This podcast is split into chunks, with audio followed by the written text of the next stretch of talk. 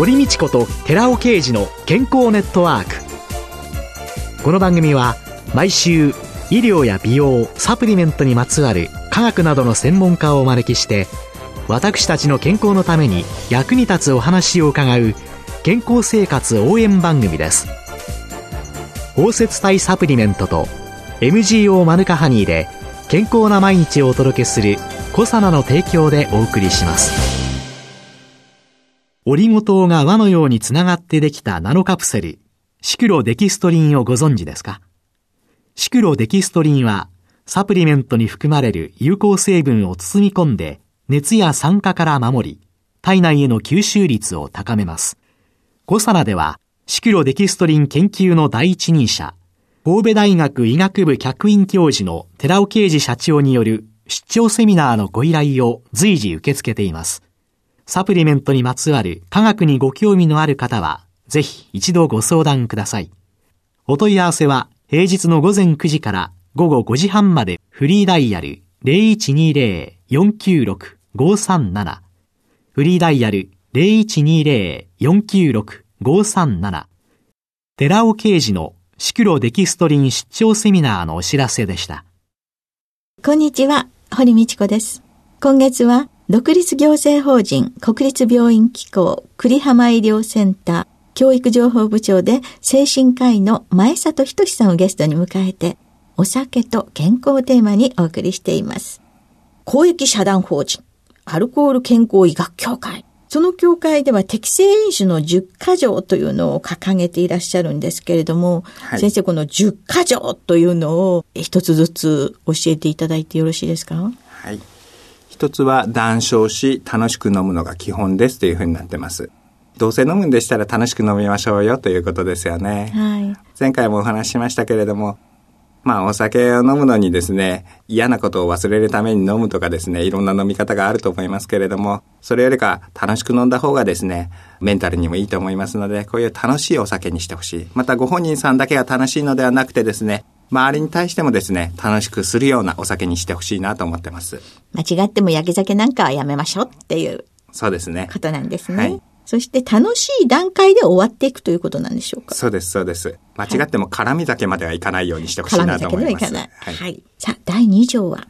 食べながら適量範囲でゆっくりとというのがあります。はい。お酒はですね、あの、食べながら飲むとですね、吸収の方もゆっくりになります。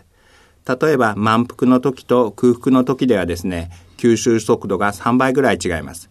空腹でですね、お酒を飲むと一気に酔いが回りますので、ご飯を食べながらですね、ゆっくりと酔いが回るような飲み方にしてほしいなと思っております。もうすぐ駆けつけ何杯とかですね、来てかか買って飲むのは一番良くないですね。一番良くない。はい。それこそ急性アルコール中毒のリスクも高まります。強い酒、薄めて飲むのがおすすめです。やっぱり薄めた方がそうですね。度数の高いお酒はですね、より食道がんのリスクが高いことが知られています。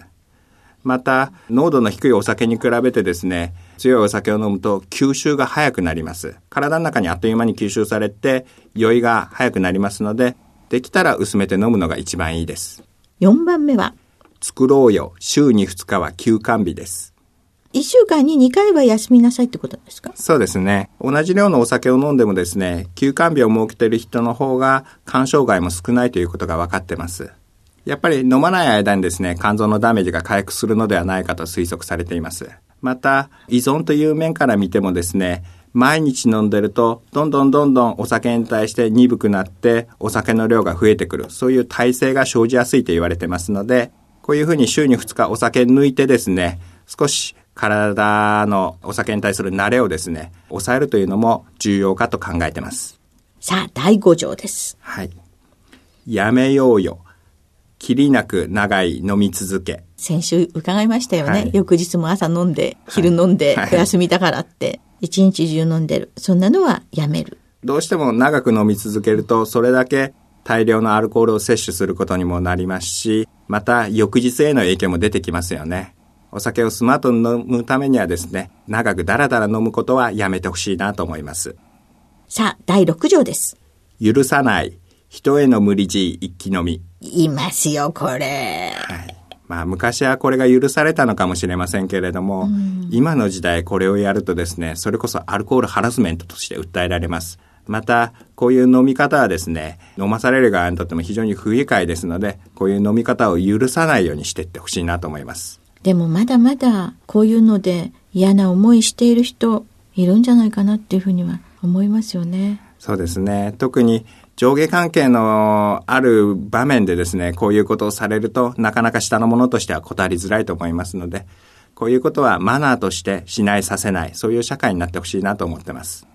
7条。アルコール、薬と一緒は危険です。まあ、アルコールというのも薬の一種ですから、当然飲み合わせが問題が出てきますよね。はい。またお酒を飲むとですね、その薬の分解が遅れたりすることもありますので、アルコールについては当然のことながら薬とは絶対に一緒に飲まないようにしてください。うん、よくですね、はい、もう薬局なんかで聞かれますのはね、お酒飲んで睡眠薬飲むんだけど、どのくらい開けたらいいですかとかね、聞かれちゃうんですけれどもね。睡眠薬飲んでんだらアルコール飲まないでよってなんてそんなことできるか？って言われちゃいまして、この辺はどうやって答えたらいいんだろうっていつも悩むところではあります。アルコールが完全に抜けるまで薬は飲まないというのが常識になりますし、まあよくあの依存症以外の患者さんに説明してるのはですね、お酒を飲むときには睡眠薬とかはその日は飲まないでくださいというふうに言ってます。で、第8条です。飲まないで妊娠中と授乳期はまあ、妊娠に関しては先週お話したようにですね、胎児性アルコール症候群のリスクが高まりますので、それはやめていただきたいと思ってます。また授乳期なんですけれども、お酒を飲むとですね、母乳にもですね、血液の中のアルコール濃度と同じ濃度のアルコールが含まれることになります。微量ではあるんですけれども、赤ちゃんにですね、お酒を飲ませるのと同じことになりますので、まあ、いろんな意味であまり好ましくはないんじゃないかなと考えております。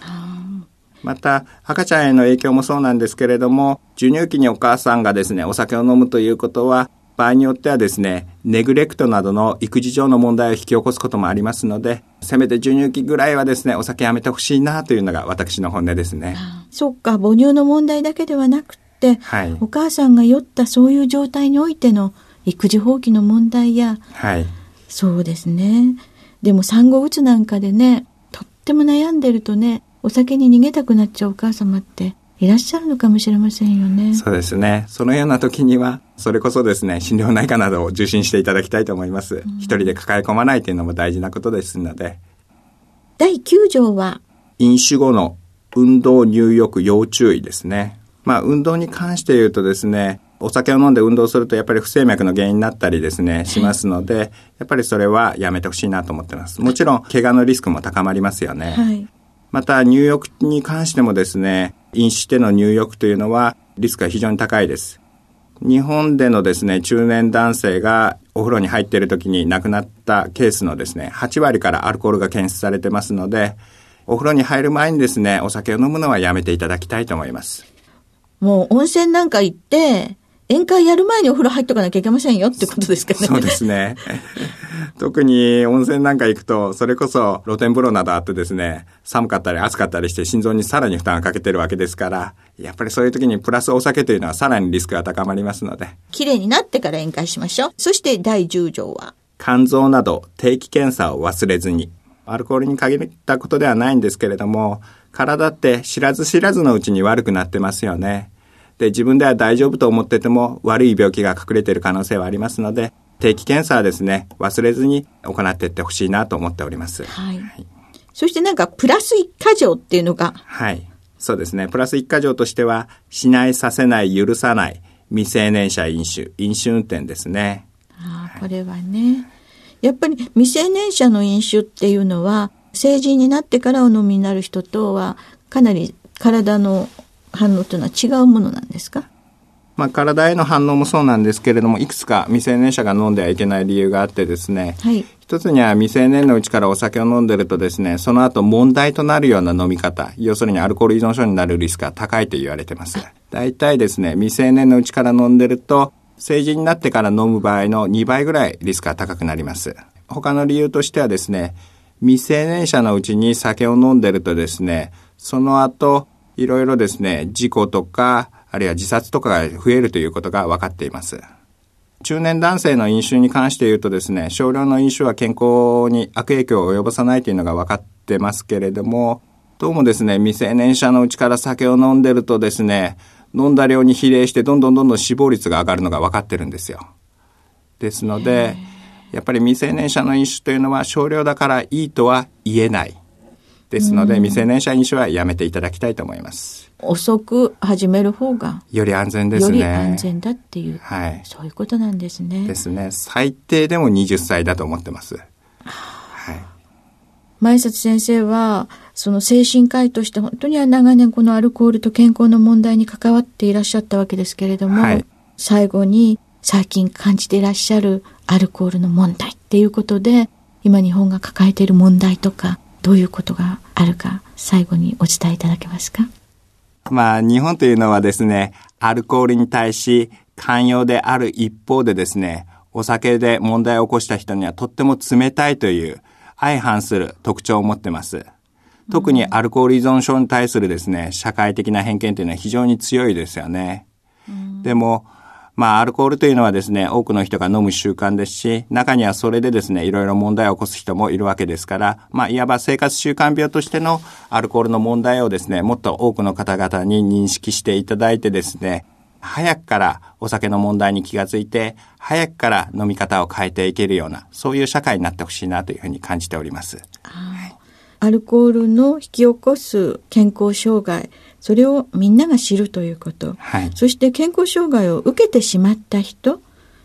アルコール中毒の患者さんにしてみればどこ行ってもアルコールは売ってるし、はい、飛行機に乗っても電子新幹線に乗っても街歩いててもアルコールは手に入るし、はい、でもアルコール依存症になったらその人は勝手に自分で飲んでなったんでしょっていう、はい、そういう人の治療の施設も日本は少ないですよね。そうですね。まだまだ数は少ないですし、また近くにあったとしてもですね、行くまでのハードルがまだまだ高いですよね。はい、もう少しですね、地域の方々がですね、アクセスしやすいような、そういう医療体制を作っていくのも我々の責任だと感じております。そうですね。はい、アルコール対策は自殺対策の一つでもある。いろんな意味で、このアルコールが抱える問題は奥が深いなと、今月は思いました。どうもありがとうございました。ありがとうございました。今月は独立行政法人国立病院機構栗浜医療センター教育情報部長で精神科医の前里仁さんをゲストに迎えてお酒と健康テーマにお送りしました。ありがとうございました。ありがとうございました。続いて、寺尾刑事の研究者コラムのコーナーです。お話は小佐奈社長で神戸大学医学部客員教授の寺尾啓二さんです。こんにちは、寺尾啓二です。今週は、ブドウ糖は癌を進行させるのは本当かというタイトルでお話しします。最近の話なんですけども、ある人から、私の母は癌なんですが、ブドウ糖が癌を進行させると雑誌で読みました。本当ですか？マヌカハニーを食べて、癌は進行しませんか？マヌカハニっていうのは、蜂蜜の一つなんですけども、マヌカハニを食べている人からこのような問い合わせがありました。全くの間違いではありませんが、多くの人の誤解を招く恐れがある記事だと思われます。こういったタイトル、ブドウ糖で癌が進行するっていうようなタイトルをつけますと、読者を引きつけるには十分なんですけども、この雑誌の記者は、がん患者やその家族のお気持ちを真剣に考えて、正しい情報記事を書くべきだと私は思います。何が正しくて何が正しくないのか、何が誤解を招くのか少し説明していきます。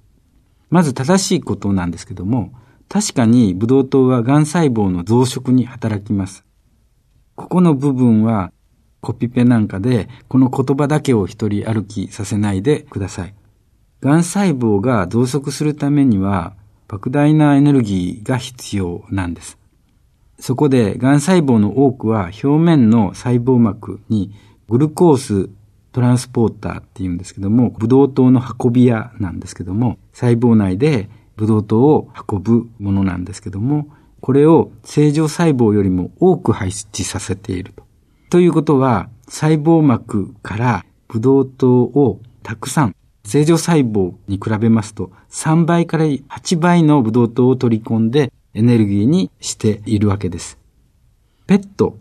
陽電子放射断層撮影っていうんですけども、ペット検査はフッ素同位体というもので標識化した、ラベル化したブドウ糖を使って正常細胞よりもブドウ糖の取り込みが多い癌細胞を見つける方法なわけです。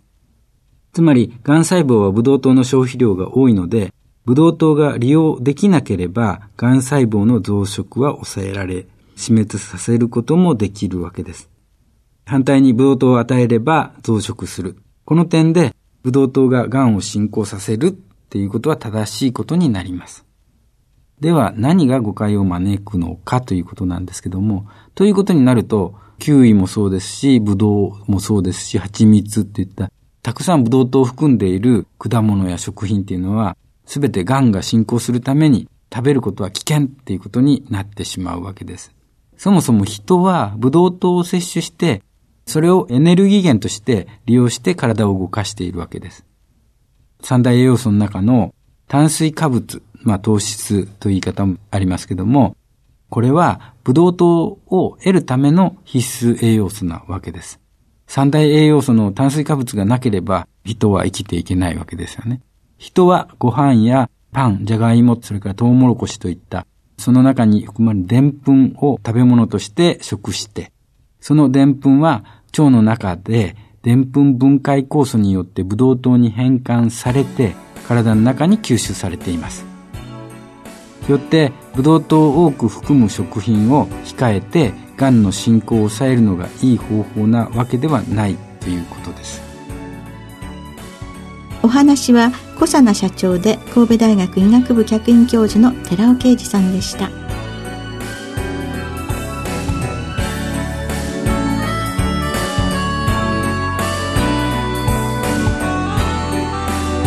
ここでコサナから番組リスナーの皆さんへプレゼントのお知らせです環状オリゴ糖で包み込むことによって吸収性と安定性を高めたコエンザイム9点コサナのナノサプリシクロカプセル化高級店を番組お聞きの10名様にプレゼントします。ご希望の方は番組サイトの応募フォームからお申し込みください。コサナのナノサプリシクロカプセル化高級店プレゼントのお知らせでした。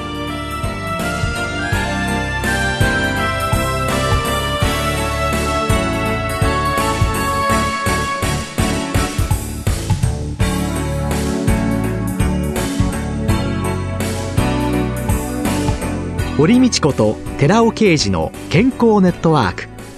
この番組は包摂体サプリメントと MGO マヌカハニーで健康な毎日をお届けする「コサナの提供」でお送りしました。